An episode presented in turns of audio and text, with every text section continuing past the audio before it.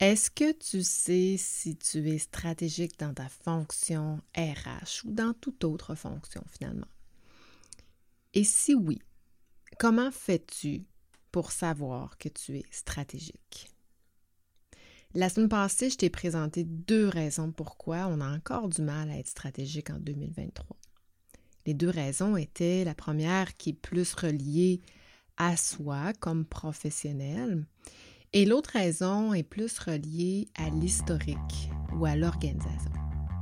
Je t'invite d'ailleurs à écouter cet épisode-là, si tu n'as pas écouté l'épisode 96, pourquoi les RH ne sont pas encore stratégiques en 2023, avant d'écouter celui-ci. Dans cet épisode-ci, je te donne le comment les RH devraient devenir stratégiques en 2024. Je te souhaite une très belle écoute. Pour faire changement, c'est voir et faire les choses autrement. Avec mon podcast, je veux t'aider à t'assumer comme t'es et de voir les choses à travers les bons filtres pour exceller tant dans tes relations personnelles que professionnelles. Avec mes expertises en stratégie, communication, gestion du changement et sur la conscience de soi, je veux servir de phare pour te faire voir et utiliser tes forces en toute conscience. Je te partage anecdotes, expériences et surtout des conseils pour t'élever dans toutes les sphères de ta vie. Avant de te parler des moyens pour devenir stratégique, j'ai l'honneur de t'inviter à un événement spécial, c'est-à-dire le centième épisode de mon podcast que je vais enregistrer en direct le 11 décembre prochain de midi à 13h30. Pendant cet épisode-ci, je vais parler des projections GRH 2024 en compagnie de trois panélistes renommés, notamment la charmante Annick Paradis de chez Logisco qui vient de me confirmer sa présence. J'ai deux autres invitations, je n'ai pas encore le nom, je n'ai pas encore leur confirmation, mais je te promets que ça va être des, panélistes de choix. Donc, durant cet épisode, on va parler évidemment des projections GRH, on va parler notamment de l'intelligence artificielle, des stratégies, stratégies d'attraction, rétention et de mobilisation de talent dans ce marché, j'en ai parlé dans les dernières semaines, qui est en constante turbulence. On va parler aussi des divers défis et opportunités pour l'avenir de la fonction RH. Et évidemment, ben, j'ai fait passer euh, un sondage qui est, euh, qui est encore disponible si tu as envie d'y répondre. Donc, euh, je vais te partager quelques insights qui sont tirés de ce sondage-là durant cet épisode. Et je vais te partager aussi l'alignement 2024, la nouveauté de mon podcast pour 2024, la prochaine, la prochaine année. Tu vois que je commence à parler un peu plus euh, en fonction RH euh, qu'autrefois. Donc, euh, j'ai cet objectif-là de, de viser un marché plus GRH pour la prochaine année. Donc, ça, c'est mon premier petit, petit cue. Revenons au comment maintenant, mais rappelons-nous avant la différence entre un professionnel RH stratégique et un professionnel RH non stratégique c'est beaucoup dans la pensée globale, la cohérence organisationnelle globale de, des différents projets qui sont proposés ou sur lesquels on va travailler. Le RH qui est plus stratégique a une vision à plus haut niveau, sur le long terme, alors que le professionnel RH qui est moins stratégique un regard un peu plus opérationnel sur le court terme, dans le day-to-day. day to day Ceci étant dit, dans mes raisons, je parlais que le professionnel focus beaucoup plus sur le court terme, comme le dit la définition. Et c'était une raison pour laquelle, euh, euh, une des raisons pour laquelle le professionnel a du mal à devenir stratégique. Et dans le comment, je dirais qu'au lieu de focuser sur le court terme, pense toujours au long terme. Comment ce que je fais aujourd'hui va avoir de l'impact demain?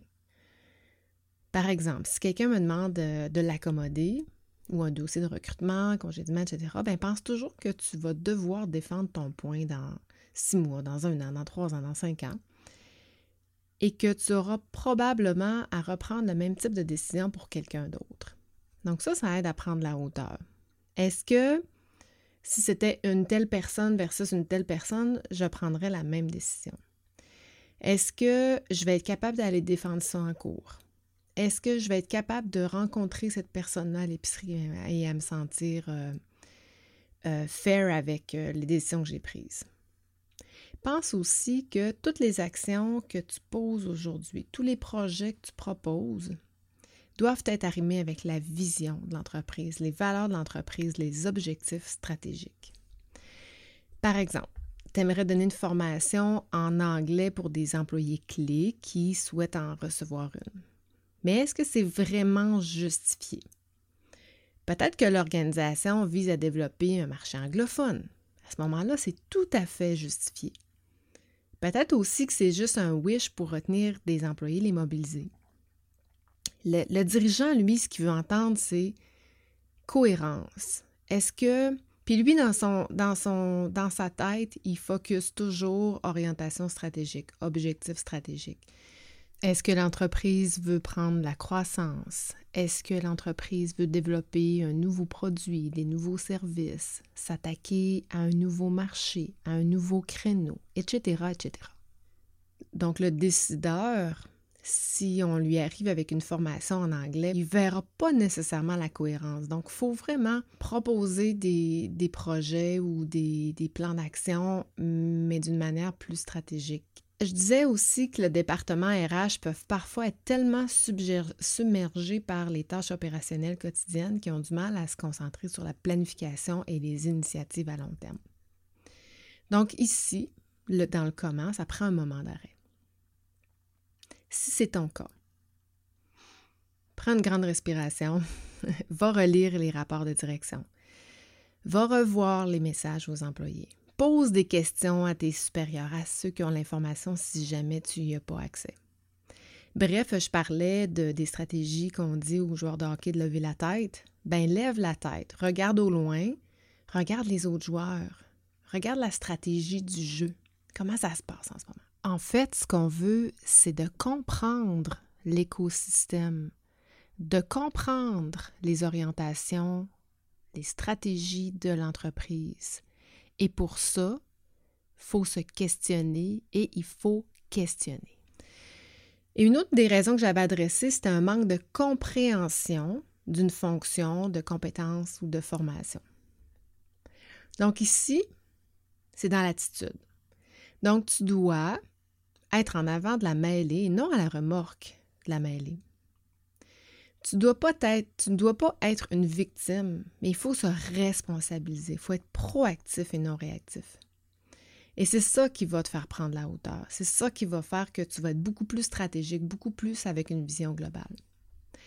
Mais surtout, tu dois comprendre ton environnement politique. Puis là, je ne veux pas m'attarder à ça parce que je pourrais parler pendant des heures. D'ailleurs, je, donne une, formation de quatre heures sur le sujet. On en reparlera de des stratégies politiques, comment analyser son environnement euh, politique. Mais la politique, il faut avoir des intérêts, il faut avoir des intentions qui sont communes, qui sont connues qui sont partagées. Donc, je m'arrête là pour aujourd'hui. J'en parlerai une autre fois. Et ça va aussi dans le même sens pour les perceptions historiques. Je disais tout à l'heure les deux raisons, plus au niveau personnel et au niveau organisationnel ou l'historique de, l'entreprise. Et historiquement, une des raisons pourquoi les RH n'étaient pas stratégiques, c'est que le département était souvent vu comme une fonction administrative qui était axée sur le traitement de la paye, la gestion des avantages sociaux, le respect des lois, des réglementations du travail et non comme un partenaire stratégique. On le voit de plus en plus, évidemment. Hein. D'ailleurs, euh, partenaire stratégique, partenaire d'affaires, c'est d'ailleurs des titres qu'on a vus apparaître dans les dernières années. Mais tu dois démontrer par des exemples concrets. Tu dois démontrer un langage stratégique, un langage financier, une compréhension de ton écosystème technique. Et pour ça, il faut avoir la curiosité, il faut poser des questions. Et, graduellement, la posture change, le langage change, le vocabulaire change. Et ça, ça, ça crée un effet. Oh, tout à coup, on devient crédible. Parce que la quête est la crédibilité, évidemment. Si une des raisons, c'est un manque de compréhension ou si c'est culturel, bien, tu dois démontrer ta valeur ajoutée comment tu peux influencer sur la culture d'entreprise, comment tu peux influencer le leadership, le développement organisationnel, le rendement global? Pour ça, tu dois le savoir. Donc, encore une fois, la curiosité, la quête de, solutions, proposer des choses, être, être, proactif, être proactif et toujours se, se référer à la stratégie organisationnelle globale de l'entreprise ou de l'organisation. Si tu es absent de représentation au niveau exécutif, c'est souvent, ça va favoriser l'aspect stratégique parce qu'on est impliqué dans les décisions ou minimalement, on sait où est-ce qu'on s'en va. Donc, c'est beaucoup plus facile d'avoir la cohérence. Mais si ce n'est pas ton cas, tu as deux choix. Soit tu poses des questions sur ce qui se passe, ou encore, encore mieux, ce que j'ai fait pendant des années quand j'étais chez Plastique Gagnon, tu t'invites au comité de gestion, au comité exécutif si jamais il n'y a personne, si jamais la fonction RH n'est pas représentée. Moi, je, à l'époque, quand j'étais chez Plastique Gagnon, je disais, mais il faudrait que la fonction RH assiste, siège sur le comité de, direction. Ben, il me disait, non, euh, nous, culturellement, euh, on n'a pas besoin, blablabla, bla, bla, mais si jamais il y a des choses, des projets que tu trouves pertinents à nous présenter, ben fais-nous-le savoir, puis on te fera une place et, tu pourras assister à, la rencontre. Je peux-tu te dire que j'étais assise au comité de gestion à presque toutes les semaines? Parce que j'avais toujours quelque chose à présenter. Donc, je n'étais pas officiellement sur le comité, mais je m'invitais puis on me faisait la place. Et le pire, c'est que les rencontres tournaient beaucoup autour de l'aspect de la GRH de l'entreprise. Puis j'amenais des, j'amenais des, défis, j'amenais des réalités qui, forçaient l'entreprise à, repenser, à prendre la hauteur, à, s'impliquer dans les actions prises par, euh, par, par leur département RH. Une autre façon de devenir stratégique, il faut démontrer que tu es un investissement et non un coût. Donc, trouve une manière de comptabiliser ce que tu fais sauver par année en chiffres, d'une manière tangible et non juste en supposition. Trouve au moins, sinon plus que la valeur de ton salaire, ce que tu fais sauver par année. Donc là, tu deviens un investissement et non un coût.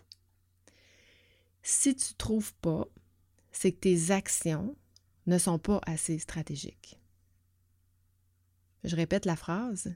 Si tu ne trouves pas un montant équivalent ou supérieur à ton salaire, c'est que tes actions ne sont pas assez stratégiques.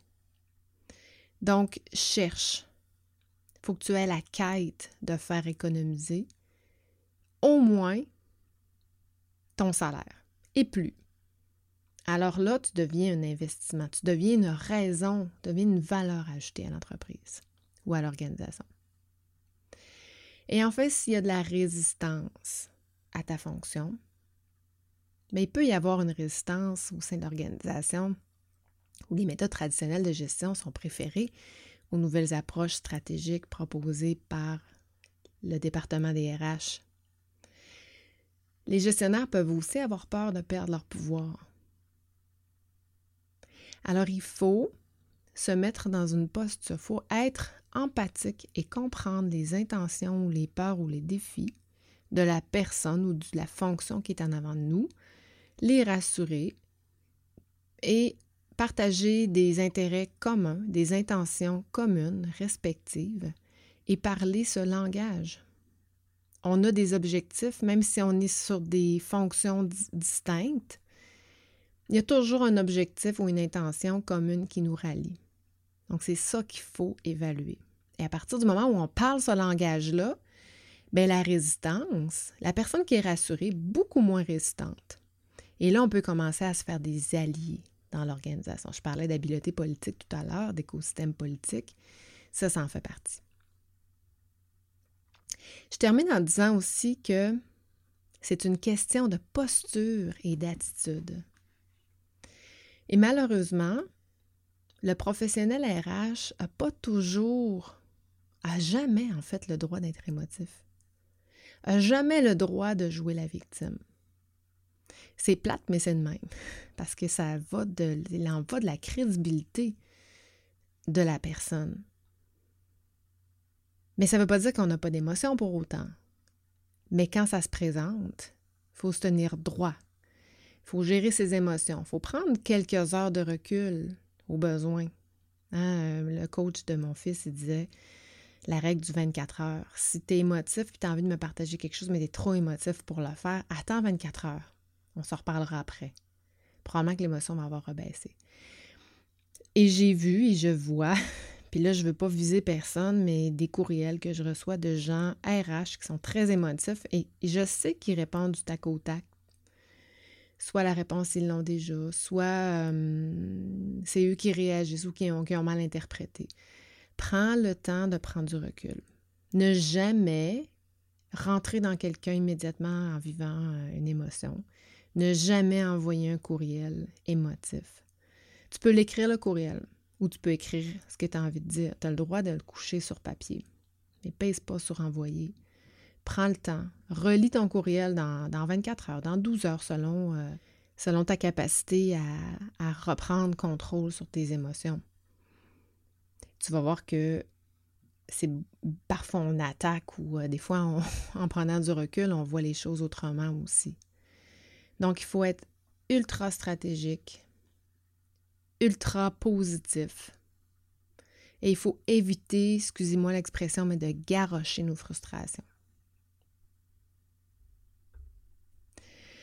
Voilà, c'est ce que j'avais envie de te partager aujourd'hui. Il y a des messages là-dedans, des messages sur le savoir-faire, sur le savoir-être et sur le savoir, évidemment. Le savoir, je pense qu'il faut se responsabiliser, aller le chercher lorsqu'on ne le sait pas. Il ne faut pas jouer à la victime, il faut se responsabiliser, il faut être curieux, etc., etc.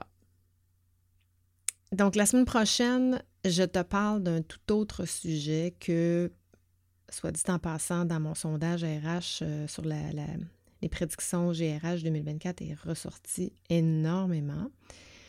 La pénurie d'emploi. Donc, malgré tes efforts de recrutement, tu vis encore une pénurie ou une rareté de main-d'œuvre. D'ailleurs, je vais démystifier la différence entre pénurie et rareté parce que ce n'est pas la même chose.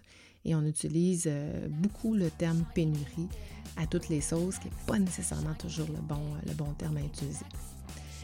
Donc, est-ce que tu fais les bonnes affaires en recrutement?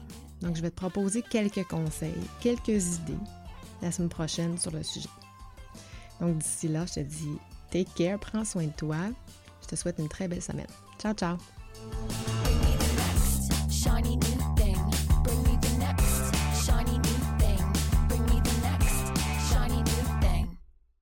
Merci encore à toi d'écouter pour faire changement semaine après semaine. Si tu es rendu jusqu'ici, c'est probablement parce que tu apprécies pour faire changement.